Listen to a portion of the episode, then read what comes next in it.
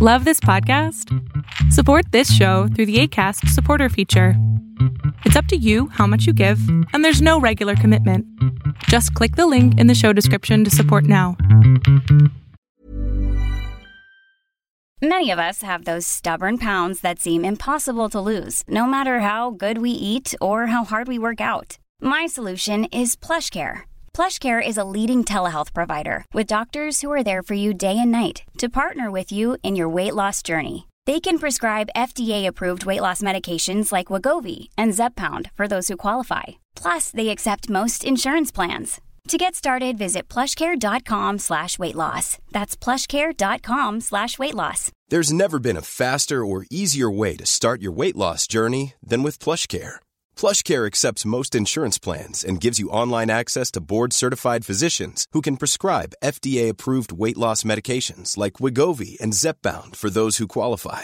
Take charge of your health and speak with a board-certified physician about a weight loss plan that's right for you. Get started today at plushcare.com slash weight loss. That's plushcare.com slash weight loss. plushcare.com slash weight loss. Pues un gustazo que hayas aceptado esto, mi querido Luis. Un gran TikToker, un gran actor de doblaje. Y pues bueno, aquí en este programa vulnerable, en donde queremos escuchar, queremos saber quién eres. Sobre todo, cómo ha sido tu vida desde que empezaste con redes sociales, momentos vulnerables en tu vida, tú, cómo has manejado tu salud mental, todo esto. Entonces, primera pregunta, mi querido Luis. ¿Quién es Luis Hurtado? Ay, últimamente esa pregunta en particular es una que yo no logro responder con precisión. De hecho, me llamó mucho la atención. O sea, yo acepté con mucho gusto, pero también con mucha sorpresa, te lo juro, cuando me llegó el mensaje, lo primero que me vino a la mente por cómo me mandaron el mensaje de sobre un programa de salud mental, queremos que vengas y mi primera reacción, te lo juro, cuando acepté, solté el teléfono y fue como de, ¿por qué Adrián quiere que yo yo en particular me pongo a hablar de salud mental. y pues nada, em, justamente te digo que con este debate interno que traigo, la neta estoy descubriendo quién soy. Últimamente me siento enojado todo el tiempo, estoy de malas, estoy irritable, todo me molesta, no estoy conforme con nada, todo el tiempo quiero llorar, todo el tiempo, y lo traigo a flor de piel de que me ha pasado, el otro día estaba hablando de algo súper normal y me empecé a abrumar al punto de que otra vez quería llorar y pues no sé. Por eso me resulta muy agradable ciertamente la invitación, pero desconcertante también. Oye Luis, ¿cuál podrías decir tú que ha sido como ese momento donde más vulnerable te has sentido? Desde que terminé con mi exnovia. Ok. Eh, ¿Por, qué, ¿Por qué fue un momento vulnerable? Pues fue más bien la cadena de sucesos. Ese mismo año falleció mi mamá, ese mismo año que fue el año pasado, 2020, eh, vino la pandemia, eh, me quedé sin trabajo porque como yo no tengo equipo en casa, muchos llamados de doblaje se extinguieron para mí. En general pues, la, vi difícil y, empecé cada vez más a tener como puntos más vulnerables. De hecho, pues te acordarás, en, te marqué a ti en particular en mi punto más vulnerable por ahí de octubre del año pasado, eh, estaba que me llevaba a la fregada. A la fecha un poquito realmente, pero en ese entonces fue cuando estaba ya en lo que podría llamar una cúspide o un barranco, como lo quieras ver.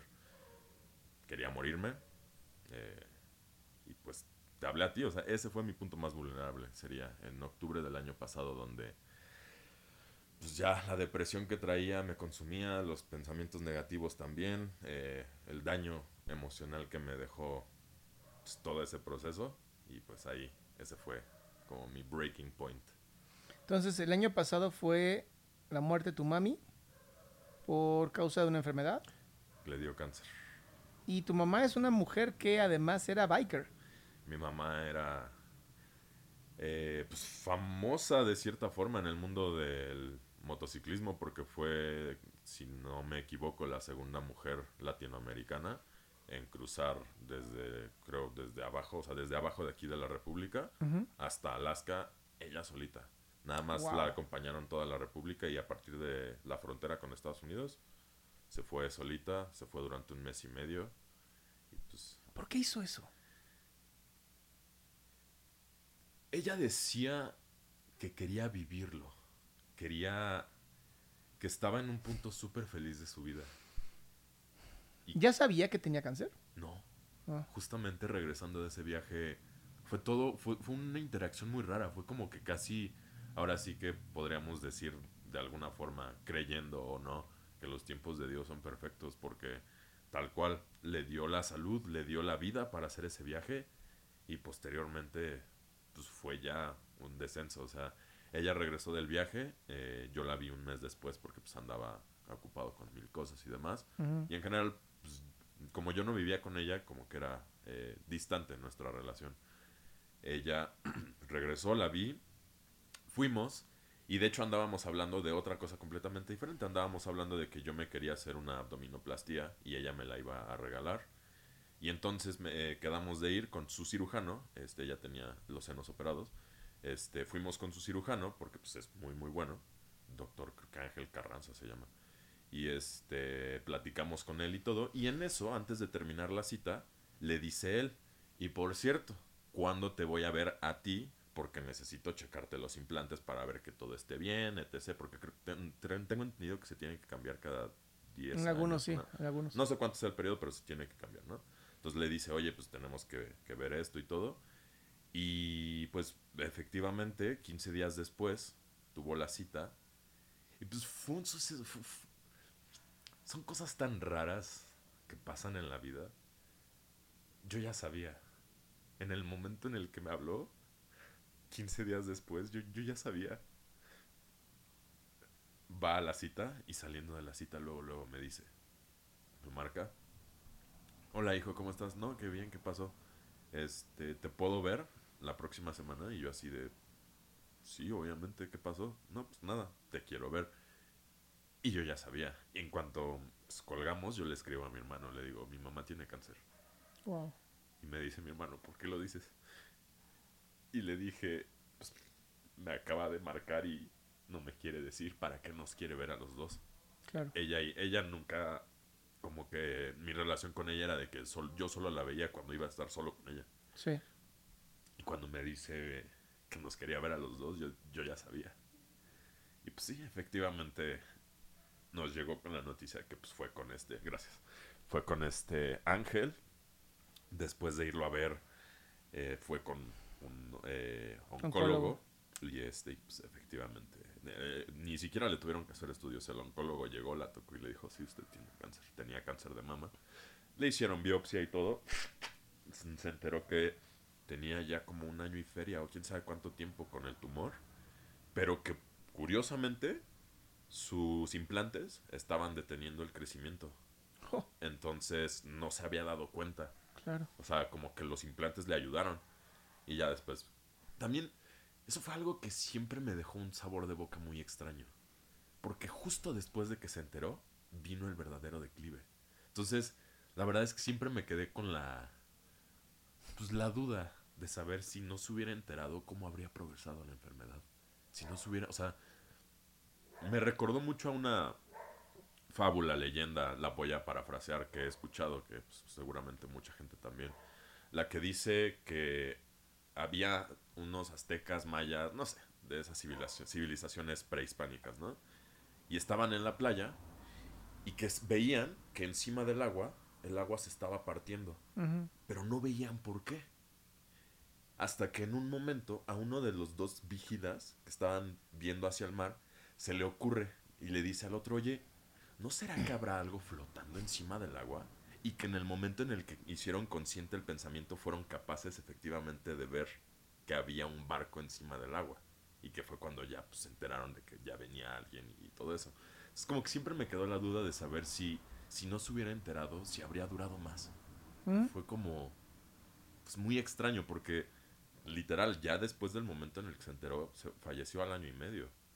No, Muy ya no duró mucho. Eh, ella de hecho pensó que la había librado. Su oncólogo era, ¿puedo decir groserías? Sí. Su oncólogo era un cabrón. Este, pero pues un tremendo doctor, la verdad. Solo que era de estas personas que pues creo que han estado tanto tiempo expuestas a, a este, a este trato de lo difícil que es una enfermedad terminal que se vuelven súper fríos. Y tal cual mi mamá así salió de la operación cuando le removieron el tumor de, no, yo ya la libré y todo. Y el doctor le dijo, no, no, no, no, no, mi reina, no te equivoques. A ti el escorpión ya te picó, así que aguántate, ¿no? Y pues sí, efectivamente, después de la operación mi mamá estuvo bien dos, tres meses y otra vez salió la metástasis, esta vez fue mucho peor porque le llegó, este, se le esparció hacia eh, intestino, eh, un hueso de la pierna, columna y otro lugar, no me acuerdo bien, eh, como que nunca nos quisieron especificar los detalles. Del que sí me acuerdo perfectamente es del tumor que le salió en el intestino porque ya en las últimas dos semanas de vida tenía el estómago inflado al triple del tamaño de una embarazada. O sea, Diablos. tenía una, una- No sé si sea éticamente correcto, francamente a mí me vale madre. Este, yo creo, o más bien la eutanizaron. Este, nos preguntaron a mi hermano y a mí si estábamos de acuerdo y yo dije obviamente que sí. Yo conocía a mi mamá y era una mujer súper digna. De estas, María Félix es el mejor ejemplo que puedo dar de cómo era la actitud de mi madre Sí. de estas señoronas que siempre se cuidaban, súper vanidosas, súper tenaces, como muy de que se sabían lo que eran. Y tal cual, este...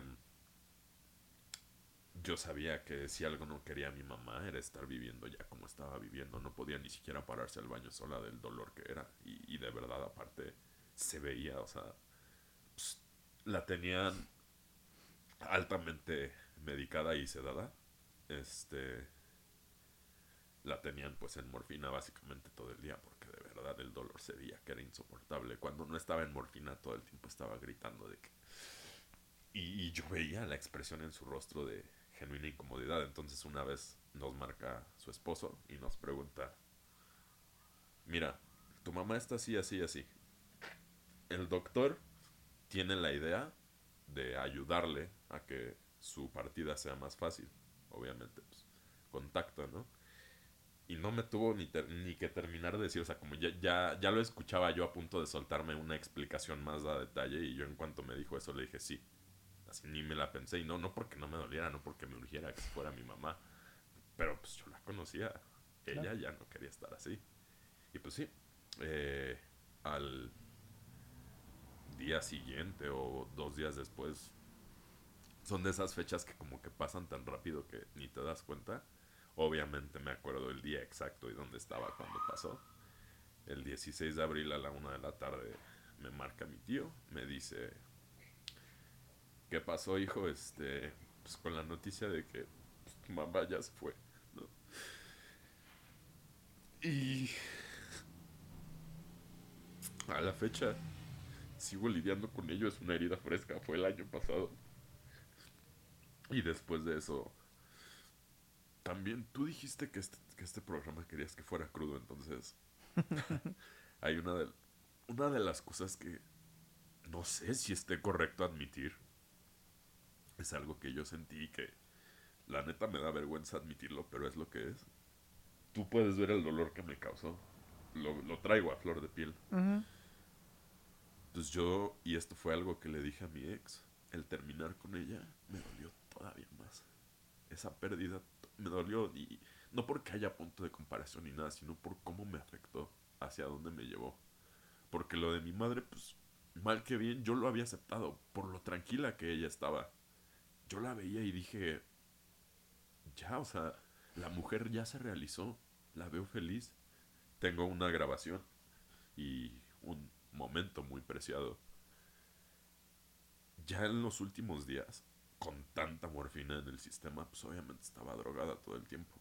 Ya, ya no estaba en sus cinco sentidos, ¿no? Entonces tenía de estos comportamientos erráticos de alguien que pues, consume, como que se le iba la conciencia, la mirada y demás. Y un momento que pues, obviamente atesoras fue que el día antes de morirse fui a verla y tuvo un momento en el que yo pude ver otra vez a mi mamá por un segundo. Ujú. De que recuperó la conciencia, vino otra vez en sí. Y lo que hizo en ese momento fue decirme que me amaba y que estaba orgullosa de mí. Wow. Y eso, eso fue muy especial. El ver la lucha interna que ha de haber hecho, o sea, la fuerza que ha de haber agarrado en este momento para volver en sí 20 segundos, mirarme a los ojos y decirme eso. Afortunadamente lo tengo grabado. Tengo grabado el momento exacto en que me lo dijo. Pero pues, obviamente fue algo muy especial. Y pues te digo, por ver la tranquilidad que ella tenía, por escuchar lo que ella decía, a mí me, me ayudó mucho. O sea, como que incluso antes de morirse me ayudó a lidiar con su muerte. Sin saberlo, porque pues nunca me dijo como...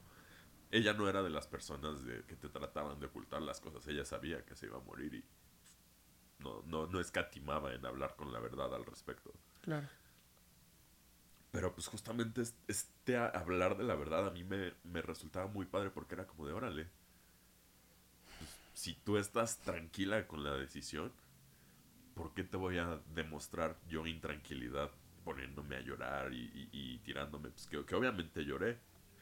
Pero no era, no era de sufrimiento, no era de no voy a saber qué voy a hacer sin ti ni nada. Solo era te voy a perder y lo sé y eso duele. Y por lo mismo, pues, creo que me afectó muchísimo más lo de mi ruptura. Porque lo de mi ruptura, y te lo reconozco, a la fecha sigo sin superarlo. A la fecha me duele. Y, y francamente es la cosa que más jodido emocionalmente me tiene. Ya lo he ido administrando, he, lidiando, he ido lidiando mejor con ello pero a la fecha, pues el dolor regresa a la memoria. Sigo teniendo pesadillas con ella. Mm. Sigo recordándola cuando ni estoy pensando en ella. ¿Sabes? me estoy bañando y de repente así, ¡pah! Me llega una memoria y me clavo en esa memoria y entonces pues, renace el sentir. A pesar de que ya lo he aceptado porque ya sé que eso no va a regresar. Ella ya está incluso comprometida, o sea, ya, ya zarpó el barco con ella. Y yo lo sé. Pero aún así me duele mucho. Aún así. Por eso justamente te digo que me sorprendió que me llamaras a mí en particular, porque eso de salud mental, la verdad es que no es mi fuerte, ni un poco. Oye Luis, cuando tú me llamas, tu intención era quitarte la vida. ¿Qué te detiene? Porque obviamente no, hubieras llamado a nadie si lo hubieras hecho, ¿no? Era, lo voy a hacer y, a la chingada. Pero decidiste llamarme. Incluso no nos conocíamos tú y yo. Sí. ¿Qué te motivó? Lo, me ayudaste a sintetizarlo en terapia de una forma muy concreta. Estaba cansado de estar cansado. Lamentablemente creo que la base de mi sentir está mal colocada porque creo que es el ego. El ego fue lo que me mantuvo aquí. Okay. El decir, tengo tanto potencial, tanto para dar, que el, el alcance del autosabotaje que estoy teniendo es inaudito, güey. Y, y, no puedo seguir con esta mierda. Entonces, quise hacer algo para ayudarme. Después, pues, también tú conoces la historia, la viviste conmigo. Simplemente desistí porque no sé, parte de esto de decirte que no me conozco es que pues todavía no tengo muchas respuestas de mí mismo que me gustaría entender. No no no supe ser un buen paciente. Porque a pesar de que neta me ayudaba la terapia, a final de cuentas regresaba a mi mismo patrón de comportamiento. Que de hecho, eso es algo que cuando me dijeron de qué trataba todo esto, te lo juro que llevo pensando todos los días como de... ¿Y neta qué puedo decir yo de salud mental? O sea... Y la conclusión a la que llegué es que lo que yo puedo decir de la salud mental es todo lo negativo que tiene al respecto. Y los ladrillos que tiene uno que ir colocando para construir este muro que se vuelve la depresión. Porque no es solo un, pedazo de... No, no es solo una cosa la que te lleva a la depresión un suceso te pone triste. Una cadena de sucesos y circunstancias, esas te deprimen. Claro. Cuando yo era niño, eh, y, justo, pues como lo puedes ver, puedes ver el amor que le tengo a mi madre. Pero pues también reconozco lo que mi madre hizo. Cuando era niño, mi mamá por decirlo de una forma más ligera, tenía una mano muy pesada conmigo. Eh, era constante la violencia física, emocional, psicológica. Se transformó en otra mujer. Nada más que le llevó siete años de no verme para que yo pudiera abrirme pues, para intentar resarcir el daño, ¿no? Eh, yo dejé de verla a los 12 años. La volví a ver hasta los 19. Por decisión propia. Me hablaba ella cada Navidad, cada cumpleaños. Yo cumplía el 7 de enero, ella cumplía el 10. Me hablaba todos los años. Y pues la verdad es que yo tenía todavía el dolor, el... En algún punto fue rencor también. Después dejó de serlo, después solo se volvió indiferencia. Y yo le contestaba con la mayor frialdad que me así que podía encontrar. Bueno, no, hola hijo, ¿cómo estás? Bien. No, pues feliz cumpleaños, gracias. ¿Algo más? Bye. ¿Todo esto por el resentimiento que tenías de la golpizas que te metía? Las, sí, la verdad, pues sí fue... ¿Por qué te golpeaba tanto? La verdad es que al madurar y crecer, se me hizo más fácil entenderla. No lo justifico, pero pues sí dije, güey, obviamente. Y que fue esto que estuve pensando sobre la negatividad de la salud mental. Ahorita te respondo directo a la pregunta, pero me, justo me recuerdas a todo esto que llevo teniendo, que es como, no solo se trata de las circunstancias que la sociedad ha creado, que, que como personas hemos generado alrededor de nosotros, desigualdad, este, discriminación, o sea, todas estas cosas que mantienen de una u otra forma jodido a algún ser humano. Por un lado. Luego, por otro, todos los sistemas e ideologías que llevamos arrastrando, porque eso es algo que he estado viendo mucho últimamente. Cuando le pregunto a gente sobre sus abuelos, la historia es lo, casi la misma. A esa gente no le permitieron vivir y los traían, pero a pura violencia. Cada, o sea, todo era de no haces lo que te digo, te madreo. Y entonces esa violencia fue retransmitida a los que son nuestros padres y nuestros padres, al no poder romper ese ciclo, nos lo volvieron a pasar a nosotros. Que también nuestra generación está igual de jodida por esa violencia. Nada más que hay una cosa. Nuestra generación por el acceso a la información que tiene, le es más fácil visibilizar los problemas. Le es más fácil hacer conjeturas sobre lo que está mal, como yo con mi madre la violencia de mi madre se originaba por la horrible circunstancia que le tocó vivir. Su papá abusó sexualmente de ella. Su mamá la madreaba cada dos por tres. Mi mamá obviamente cayó en aquello que caen todos los jóvenes para escaparse de las nefastas situaciones que viven. Terminó en el mundo de las drogas. Nada más que hubo una circunstancia que, pues, no es que yo hable mal o bien de ella, es que es lo que es. Y, para poderme aceptar, creo que tengo que aceptar toda mi circunstancia y la de los que tengo detrás. Mi papá tenía 40 años, mi mamá tenía 17 cuando él la cortejó. Madres. Entonces, pues tú puedes ya estar poniendo los puntos sobre las IES con todo esto. Mi papá, siendo un cuarentón, con dos matrimonios fallidos, seis hijos ya nacidos, unos crecidos. Tengo una hermana que es más grande actualmente de lo que habría sido mi mamá si siguiera viva. Mi hermana mayor, sí. mi hermana, tiene creo que 47 años si no me equivoco. Mi mamá murió de 43. Mierda. Entonces, pues todo esto ya la gente podrá estar dándose, la gente que lo escuche podrá estar dándose un tinte de decir, no, pues es que si no manches. Y entonces mi mamá salió embarazada. Es, por cierto, pueden ser datos imprecisos. Si alguien de mi familia se sabe mejor la historia y lo llegue a escuchar, van a decir, oye, aguas. Yo nada más cuento la historia que me fue legada a lo largo de los años porque pues, son de ese tipo de cosas que la gente no quiere hablar. Porque pues es como de, ah, sí, teniendo 40, me junté con tu mamá de 17, ¿no? Y entonces yo no sé si fue a los 17, 18, 16, 19, o sea por esas fechas, ¿no? Que de todas maneras, la diferencia de edades. Y pues, mi mamá, viniendo de un ciclo de violencia, con un hijo, que es mi hermano Emilio, este, pues obviamente no estaba preparada en lo absoluto para lidiar con la vida de una mujer. Pasar de ser una niña violentada a ser una mujer, pues obviamente la transición fue tan violenta como los efectos que tuvo en ella. Claro. Tuvo hijos, este, fue una, muy buena madre en muchos aspectos.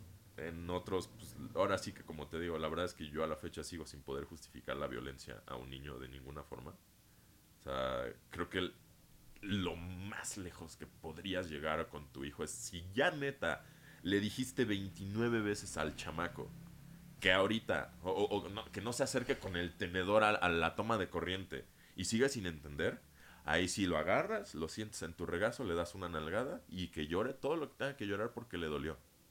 Y se acabó. Nada más. Mi madre, pues digamos que no se detenía en ello, digamos que pues, le metía, lo hacía bien. Ahora sí que todo lo que mi madre hacía lo hacía bastante bien. Y pues eso no era diferente. Entonces, pues te digo, fue, una mujer que pues le tocó madurar demasiado rápido y pues nadie te enseña a ser papá. Menos con una circunstancia donde ella no tuvo un buen ejemplo de padres. Entonces, pues hizo lo que pudo. La violencia tuvo sus consecuencias. Justo como te dije, mi relación con ella era distante y no me arrepiento para nada de ello. Era lo que tenía que ser. Mi relación con mi madre era orbital, es como siempre lo he llamado yo. Yo estaba aquí, ella estaba allá, de repente en algún punto los, las atmósferas de ambos planetas coludían y después cada quien seguía su rumbo hasta que otra vez volvían a coludir, ¿no? Y pues eso era el origen de su violencia, por eso es que me pegaba tanto, porque pues no fue fácil. Para Ahora, siendo que tú sí tomaste terapia, sí tomaste medicamentos para la depresión, ¿por qué ese afán de regresar a ese mismo lugar? ¿Por qué esa familiaridad tan necesaria? no lo quisiera ver como algo necesario, pero me he dado cuenta que estoy tan acostumbrado a estar deprimido y, a sentirme como me siento últimamente que ya lo he normalizado. Entonces me cuesta mucho trabajo y entonces no puedo romper tan fácilmente los patrones porque justamente y me estuvo yendo bien, la neta, tuve una muy buena racha y todo de estar tomando terapia, de estar tomando medicamentos, mi antidepresivo, de estar siguiendo las cosas, de haber dejado la marihuana y todo. Y de repente me empecé a sentir horrible otra vez, me empecé a sentir, o sea, y, no fue porque dejara ni el tratamiento, ni la terapia, ni nada, sino simplemente me empezaron a abrumar los pensamientos que pues, me abruman cuando ando de nihilista, que son, güey, si soy un juguete roto, güey, y así vine roto, cabrón, pues, ¿cómo, ¿Cómo reparas un juguete que viene mal de fábrica? Pues tienes que desensamblar todas las piezas, volverlas a encontrar, ver cuál es la que falló y reemplazarla por otra. Pero pues yo no tengo, mi cerebro no es una pieza reemplazable. ¿Cómo lo ayudo? Y pues también esto es lo que me hizo seguirlo ramificando en todo este asunto de, de que la depresión tiene varios aspectos. Las circunstancias que te rodean, la circunstancia familiar y luego aparte lo que le hace a tu mente y lo que tu mente le hace de regreso a la depresión para retroalimentarla. Yo, por ejemplo, a pesar de que he tratado de tener buenos hábitos, a pesar de que en mi vida he logrado adquirir disciplina, he logrado adquirir estructura, tantitito pierdo la motivación y toda la estructura se rompe. Intento, por ejemplo, así de, ok, me propongo, voy a regresar a hacer ejercicio, porque, por ejemplo, cuando tú me conociste, yo pesaba 80 kilogramos. Y desde entonces me he descuidado porque no tengo motivación de nada. Trato de hacerlo y te lo juro, es como empiezo a hacer ejercicio, es como, bueno, no me siento bien, no lo hago, no lo hago. Y así como el ejercicio, deberías ver mi cuarto, que es propio de una persona con aflicciones mentales, está hecho un desmadre, o sea, como y dejo el plato ahí y no es, no es que no sepa yo y no es por hueva, te lo juro. No es, no, es que me dé hueva ir a la cocina de mi propia casa a 10 pasos a dejar el plato. Es que lo dejo y no encuentro la motivación para agarrar y decir, va, me voy a parar a irlo a dejar. Solo lo dejo, así como dejo pasar. Y pues, preocupantemente para mí, así se me está yendo la vida de entre los dedos. Porque me doy cuenta que a casi un año de haber terminado con mi ex, sigo estacionado en el mismo jodido punto emocional y me siento de la fregada por ello. Entonces, no sabría como tal por qué la necesidad. Solo sé que, o al menos es lo que yo he presenciado y percibido, la necesidad la genera solita un cerebro pues, desahuciado consigo mismo. dijiste que dijiste un juguete roto, que viene roto de fábrica. Sin embargo, no creo que hayas venido, roto de fábrica. ¿no? Creo que El hecho de haber tenido una madre tan joven, tan violenta, que obviamente con adicciones, con un padre pues 22 años mayor, ¿no? O sea, imagínate, te llevaba 40 años cuando, no más, cuando tú naciste él tenía que 45. Sí, ahorita tiene 72. O sea, eh, eh, un hombre, ya es un hombre 71. viejo, ¿no? Para tener un hijo, ya no, ya no juega, ya no hace nada, ya es un abuelo más que un padre, ¿no? Y ni siquiera ese abuelo eh, cariñoso de, ay, no mames, nietos, qué chingón, ¿no? Es como, güey, otro hijo más, ¿no? Poniendo franquicias por todas partes, güey. Me llama mucho la atención que te hayas ya considerado como alguien roto y no como alguien al que rompieron. Me pregunto yo qué, qué tanta diferencia haría si de todas maneras las piezas están regadas en el suelo. Tengo... Me he dado cuenta estos meses, porque estos meses he estado peleando, no sé de dónde, con la depresión. Abrí un restaurante, que por cierto visítenlo si quieren. Sí. Pídanos ahí, estamos en Rappi como The Gourmet. Más lento. ¿Dón- ¿Cómo y dónde estás? Estamos solamente por Rappi. Ok. El restaurante se llama V Gourmet. Eh, somos V Gourmet con V. Ajá, V Gourmet. Como, si- como vegetable Sí. gourmet.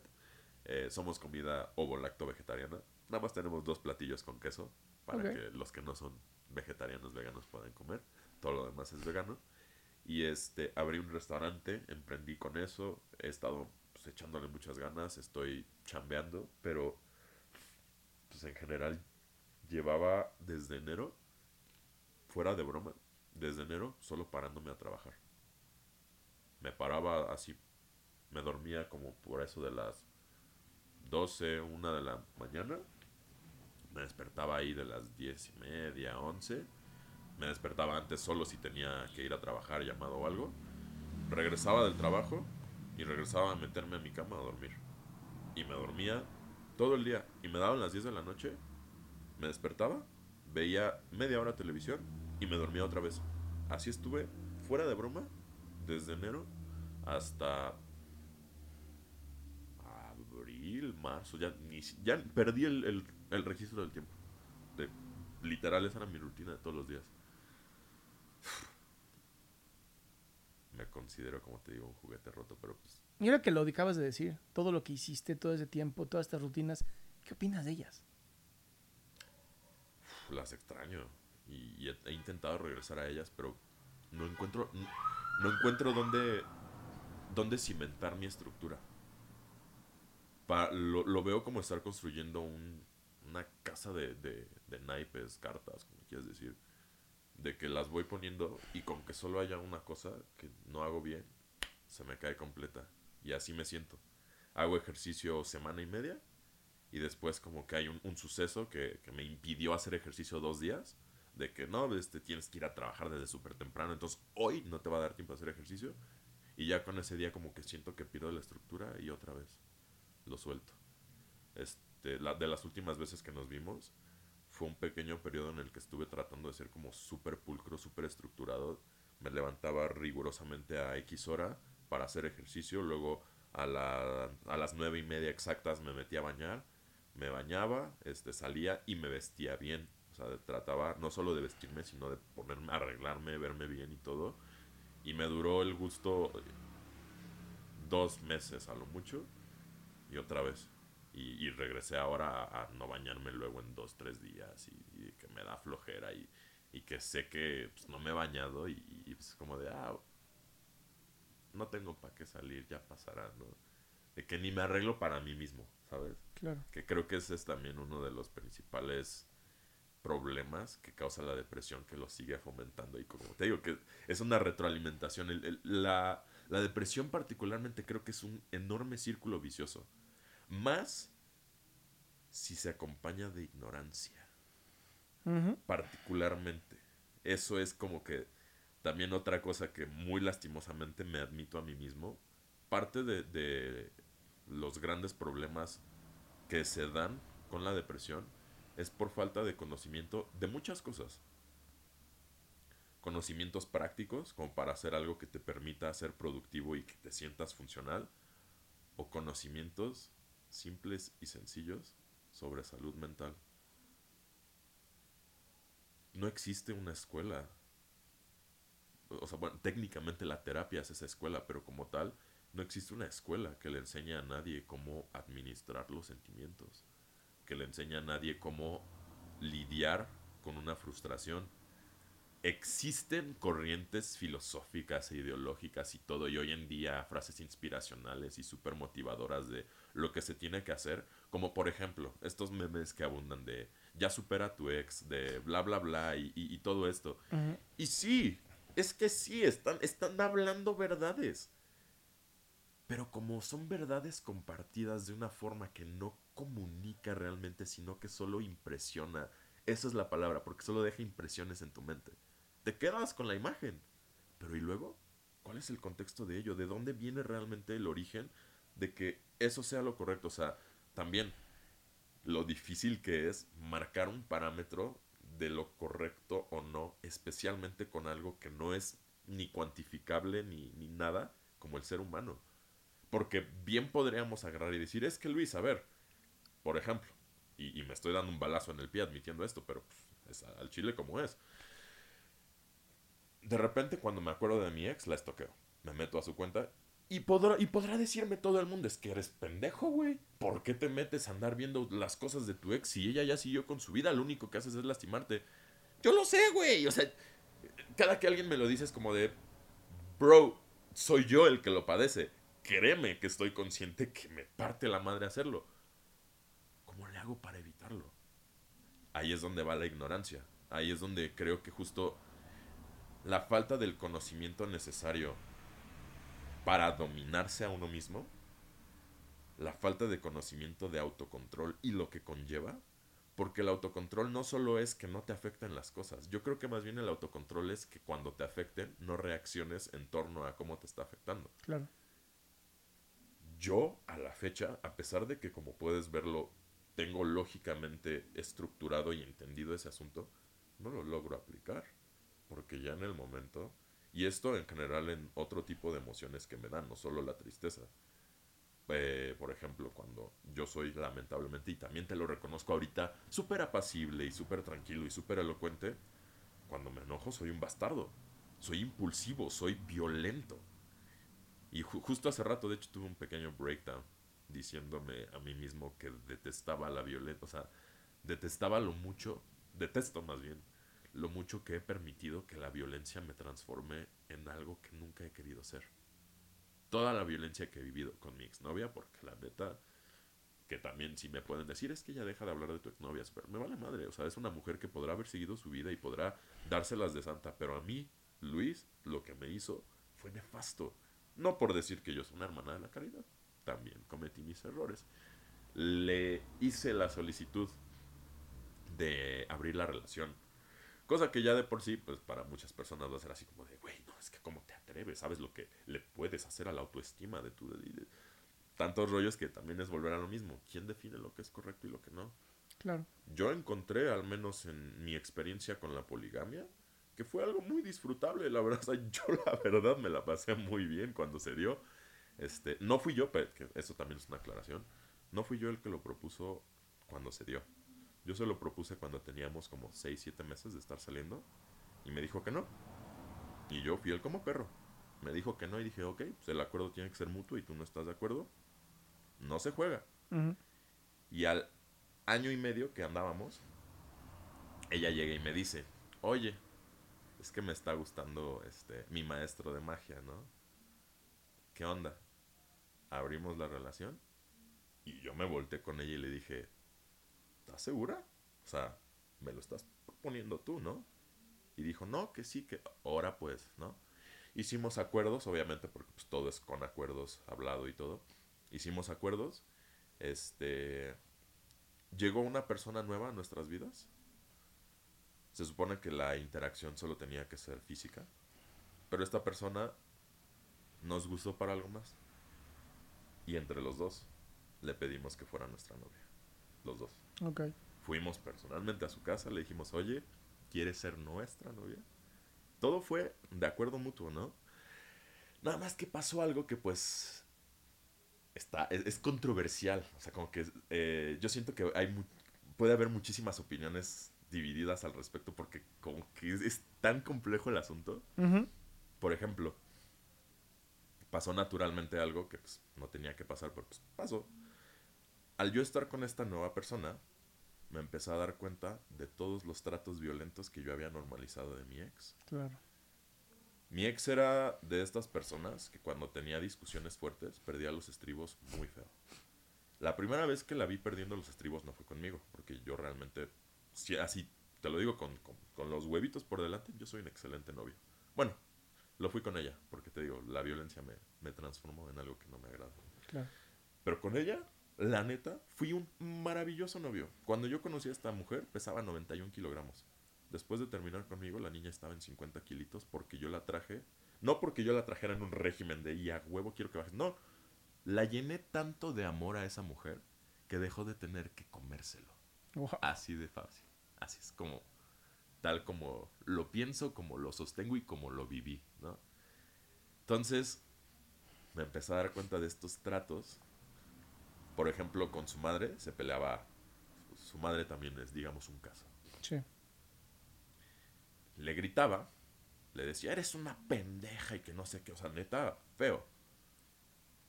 Y ella colgaba y agarraba así el volante, ta, ta, ta, y se empezaba a azotar con el volante, gritaba así de, ¡ah! pero unos gritonones, y yo así de, y pues lo único que hacía era contenerla.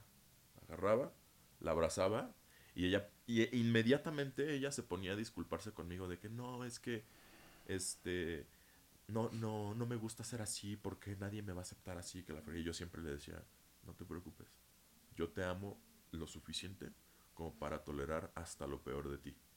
Y, se, y Claro, pero ahí ella no era violenta contigo. ahí no. Con que sí era violenta. Esto mismo ya me lo empezó a hacer a mí. Y me empezó a hacer varias otras cosas. Por ejemplo, cuando ella y yo teníamos una discusión y yo en alguna ocasión le decía, como es que sabes que la neta me estoy hartando de pelear todo el tiempo, güey. Deberíamos terminar, güey. Deberíamos darnos un tiempo. No. Si tú me cortas, yo mañana amanezco muerta. Así, me, me amenazaba con suicidarse. Y no solo verbalmente, sino me, me daba la finta. Por ejemplo, discutíamos y ella iba y se sentaba en lugares altos, en acantilados, por decirlo, y se quedaba sentada en el borde. Y yo le decía, oye, quítate de ahí, no manches. No, déjame aquí.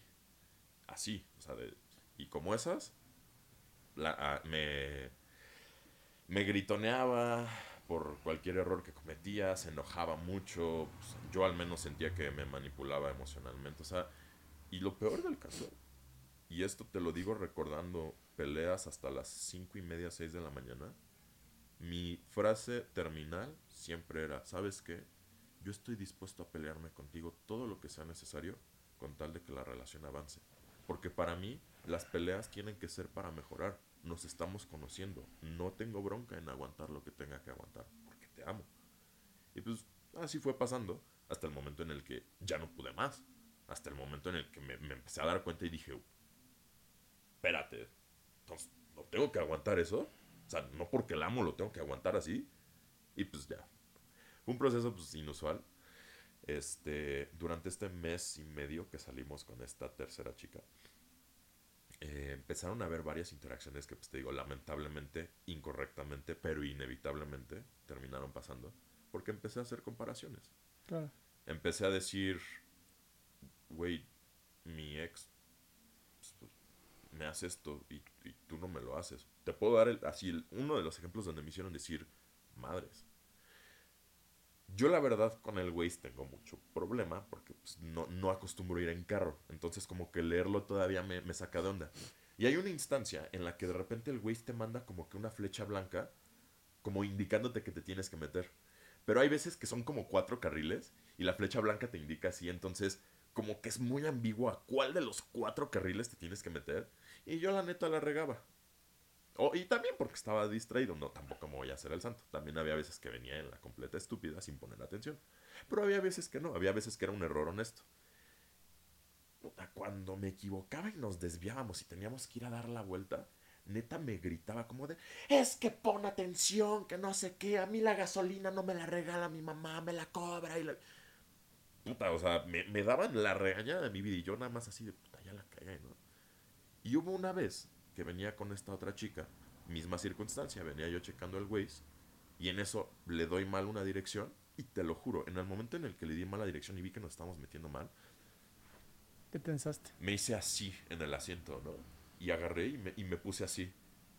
Y de repente se voltea a verme esta chava. Me dice, ¿estás bien? Yo le digo, no, no me vas a regañar. Y me, me hizo una cara como, ¿de qué estás hablando, güey? Me dice, no, ¿por qué? Solo damos la vuelta, regresamos y vamos a, a llegar, güey. Solo vamos a llegar dos minutos más tarde. Y te lo juro, ese, creo que ese fue el breaking point dentro de mí. Me Ah. volteé a verla y neta los siguientes 20 minutos me volteé a ver a la ventana y fue como, chale, es que estoy acostumbrado. O sea, y, y- y 20 minutos después, porque yo me quedé como tumba, ¿no? Dice, oye, ¿qué te pasó, no?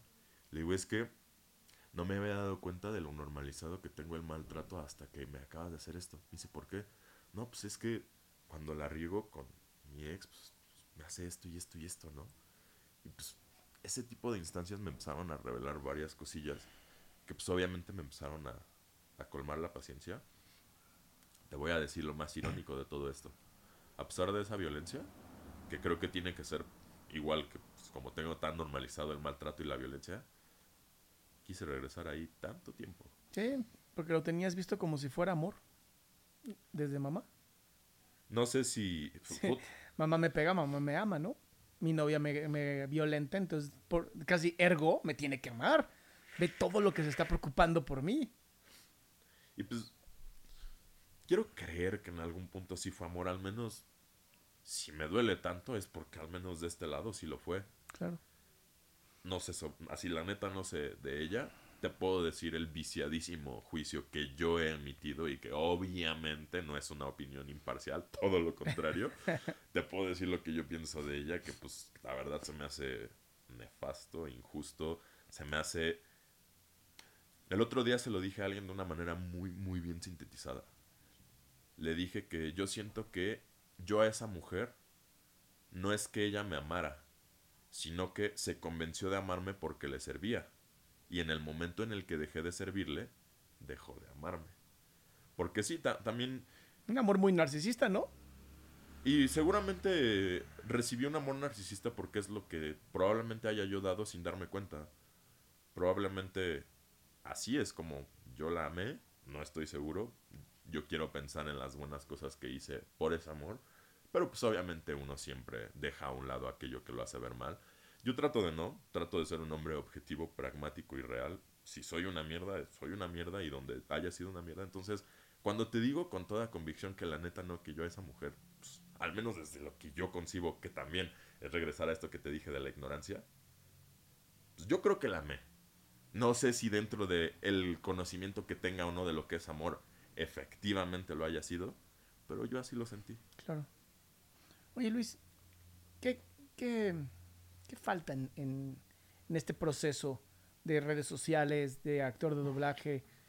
¿Cuáles son estos nuevos proyectos que estás teniendo a pesar de la depresión y a pesar de este gran ancla que jalas contigo? Pues estoy teniendo llamados en videojuegos. Muy, muy padres. O sea, títulos que obviamente no puedo revelar, pero por contrato de confidencialidad, pero que son empresas Sí, sí, grandes. acá. Son, son títulos importantes, ¿no? He tenido apariciones en títulos importantes. Me están contratando ya para proyectos profesionales, pero por adjudicación. ¿Sabes? De que está llegando ya gente conmigo de, oye Luis, me encanta tu trabajo, ¿qué onda? ¿No? Me están mandando castings para ciertos, ciertas cosillas. Este, me gané un audiolibro de vampiros, que de Órale. hecho me muerdo la lengua porque a ti te debo uno. Este, y me siento la neta muy gacho por ello, pero pues, llevo- como te digo, llevo dormido seis meses, entonces, perdóname. Y este, y pues te digo, me, me cayó un audiolibro, me está contactando este estudio. En general, ahí voy, la verdad. Este, estoy también con esto de TV Gourmet, tengo un podcast.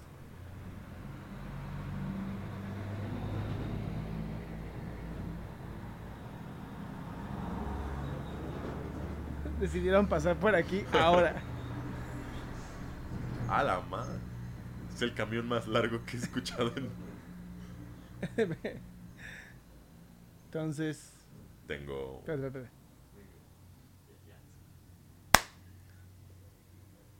Tengo un podcast, tengo lo de, te digo, el, el proyecto del restaurante, eh, varias cosillas como que están materializándose, pero justo, y esa es otra cosa que también como venía pensando mucho sobre la salud mental.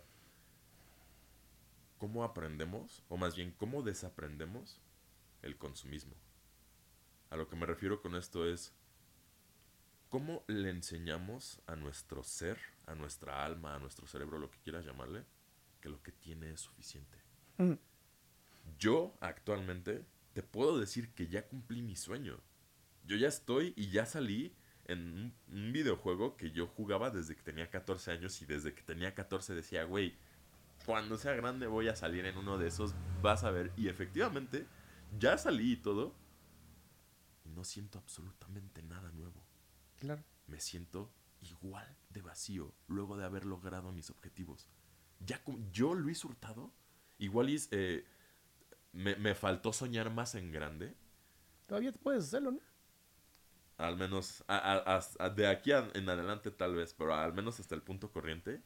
No había soñado tan en grande, me imagino, porque pues, yo ya cumplí los sueños que tenía. Yo era de, quiero ser actor de doblaje, quiero hacer esto, esto y esto, y ya lo hice.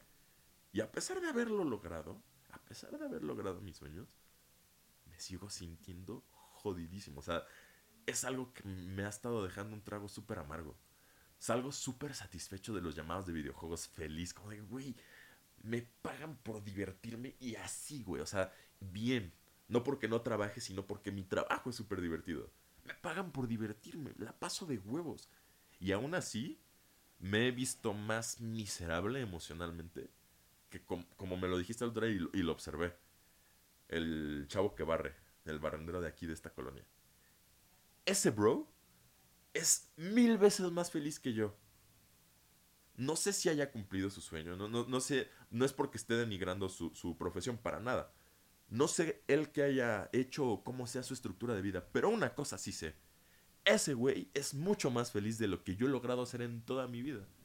A pesar de que yo ya he hecho lo que he querido hacer. No sé si ese señor se envisionaba diciéndose a sí mismo, quiero ser basurero, barrendero o lo que sea. O si más bien, estando en el asunto, lo aceptó a tal grado que ahora es así de feliz. La neta es como pregunta para la filosofía. Yo, con todo lo que he hecho, 556 mil seguidores en TikTok, quién sabe de dónde. Este, gente que me sigue en Instagram, quién sabe de dónde. Montón de gente que me quiere por ser como soy, quién sabe de dónde. Pero ahí está. Y, y gente que me quiere, o sea, mi familia me quiere, me quiere bien de verdad. Tengo un montón de buenos amigos, de, te estoy diciendo de ya relaciones que tienen más de 18 años. Mm. Amigos, de la mayoría de hecho de mis amistades son de más de 7, 8 años, la mayoría. Y tengo 9, 6 amigos, buenos amigos. Ni con todo eso logro estar feliz. Porque yo sé lo que tengo. Sé que vivo en abundancia. No me estoy muriendo de hambre, me puedo meter bocado tres veces al día. Tengo la oportunidad de bañarme con agua caliente, internet, o sea, las comodidades ahí están. Sí. Pero la Y depresión también. Con todo, no me sirve de nada. Así es. Ay, mi querido Luis. Pues muchas gracias. Muchas gracias porque Gracias a ti. abres los ojos a cómo es vivir con depresión. ¿no? Mucha gente cree que es estar llorando todo el día en la casa. Y nos acabas de demostrar que no, que puedes llevar una vida completamente llena, abundante, con todo lo que necesitas. Y aún así, simplemente no encontrar un significado. Entonces, si lo están padeciendo, también creo que es importante, atiéndanse, por favor. Que no, y, y no solo atenderse, que este también es como mi comentario ya desde mi experiencia. No solo atenderse, sino genuinamente creer en el proceso y creer en ustedes mismos en el proceso. Porque si no van a terminar siendo malos pacientes, van a regresar a sus mismos pasos y no se van a salir del hoyo. Justo todo, la depresión, como te digo, tiene muchísimos ladrillos. Hay que quitar uno por uno. El asunto y, que justo cómo lidias con esos pensamientos cuando ya estás abrumado por la depresión. ¿Cómo le haces para decir, voy a resolver mi situación económica? Resuélvela. O sea, el pensamiento puede estar, pero ¿en qué consiste? No es tan fácil en esta sociedad. O sea, no es tan fácil ganarse un dinero que genuinamente te alcance para vivir dignamente. Contemplando el, el sueldo mínimo que se tiene en México. O sea, ya partiendo de esa base, ya estamos jodidos. Y eso es una circunstancia tan incontrolable y tan ajena a nosotros que obviamente es abrumador en sí mismo el decir, güey, es que no importa cuánto le chingue, cuánto trabaje, cuánto ponga de mí. Claro. El precio del dólar sigue siendo más que el del peso, solo porque años atrás los gringos robaron muchísimo más que nosotros y colonizaron y conquistaron, y nada más por eso su moneda hoy vale más que la nuestra, y por otras cuestiones de economía que pues no, no soy adepto en el asunto, pero pues uno puede ver, ¿no? O sea, cuando sube, baja el precio del dólar y demás, es como, ok, ¿con base a qué? ¿Qué guerra andan haciendo los gringos? ¿Qué no andan haciendo? Etc, etc. Y a fin de cuentas es regresar a lo mismo. Yo nací en México. A mí me toca el peso. ¿Estoy de acuerdo con ello? ¿Me gusta mi circunstancia? No, ni madres. ¿La puedo cambiar? No, ni madres. Nací en México, güey, te jodes. Es justo que la moneda de Zimbabue, de ahorita Argentina, por ejemplo, esté tan devaluada solo por las decisiones de otras personas. No, no es justo. Pero así es la vida.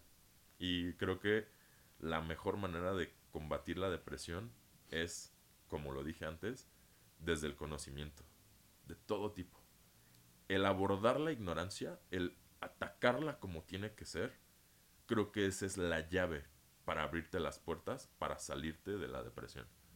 El entender qué es lo que sí puedes hacer, realmente hacerlo, y también empezar a darte las herramientas para comprenderte a ti mismo en la circunstancia en la que estás. Como lo acabo de decir.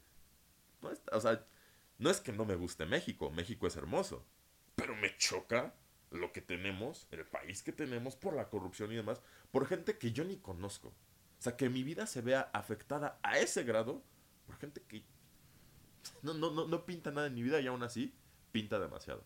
Claro. Pero así es. Lo he ido aceptando poco a poco. E, Eso es lo que me ha hecho ya no desistir. El decir, bueno, ya estoy aquí. Y también el asunto espiritual, te lo voy a reconocer. Me volví poco más espiritual y eso fue como que de las cosas que me mantuvieron aquí. Miedo. Dije, ok, tengo entendido que el suicidarse es pecado y aparte es pecado en casi todas las religiones. ¿Por qué? ¿Por qué será un pecado el arrebatarte la vida que te fue divinamente dada? Porque no tienes derecho a quitártela. Y seguramente si te la quitas, hablando como si fuéramos 100% creyentes, ¿no? Y si te la quitas, seguro debe de haber una consecuencia pues, que habremos podido imaginar o que no conozcamos porque nadie lo ha, lo ha regresado a contar, ¿no? Fíjate que, déjame interrumpirte porque Sí, y ya para ir cerrando también. Sí, discúlpame. Fíjate, fíjate que estaba escuchando a un yogi que hablaba justamente de esto y decía, la muerte es perfecta, porque una vez que llega ya no se puede hacer más, ya es perfecta. La vida no. La vida es una constante perfección y jamás se puede llegar a la perfección porque eso sería la muerte. Y dice, cuando tú aceptas que tu vida jamás va a ser perfecta y que todo el tiempo es cómo tú puedes ayudar a más personas, cómo tú puedes conocerte aún más, en ese momento aprenderás a conocer a todas las personas. Y cuando logres la perfección, morirás. Y dije, no mames, el círculo que este hombre se aventó, porque además se le conoce como un guru, guru nando, algo así, que significa un gurú que aprendió sin estudiar. Y él lo único que dijo es un día me senté y empecé a escucharme. Y cuando me di cuenta que lo que yo escuchaba en mí era lo que las demás personas escuchaban, en ese momento me di cuenta que cuando me conocí a mí, conocí a los demás. Justo que más o menos de hecho de eso va tu libro, que es algo que me ha ayudado al menos... Me, me...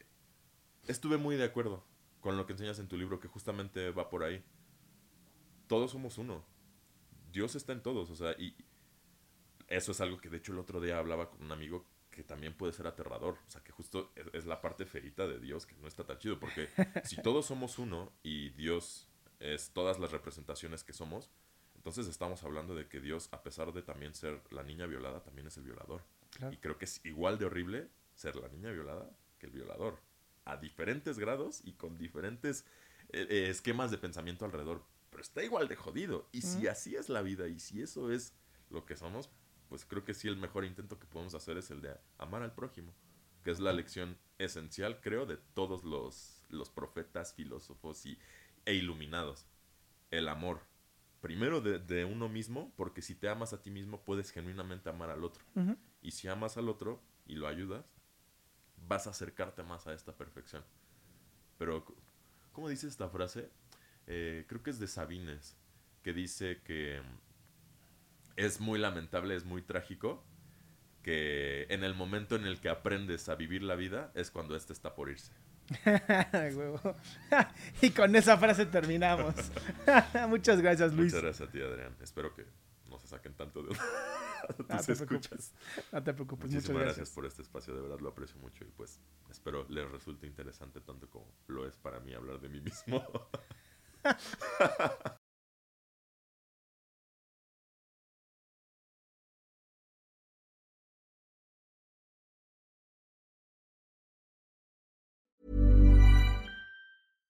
Imagine the softest sheets you've ever felt. Now imagine them getting even softer over time. That's what you'll feel with Bowl and Branch's organic cotton sheets. In a recent customer survey, 96% replied that Bowl and Branch sheets get softer with every wash. Start getting your best night's sleep in these sheets that get softer and softer for years to come. Try their sheets with a 30-night guarantee. Plus, get 15% off your first order at bowlandbranch.com. Code BUTTERY. Exclusions apply. See site for details. Even when we're on a budget, we still deserve nice things. Quince is a place to scoop up stunning high-end goods for 50 to 80% less than similar brands. They have buttery soft cashmere sweaters starting at $50, luxurious Italian leather bags, and so much more. Plus, Quince only works with factories that use safe, ethical, and responsible manufacturing. Get the high-end goods you'll love without the high price tag with Quince. Go to quince.com/style for free shipping and 365 day returns.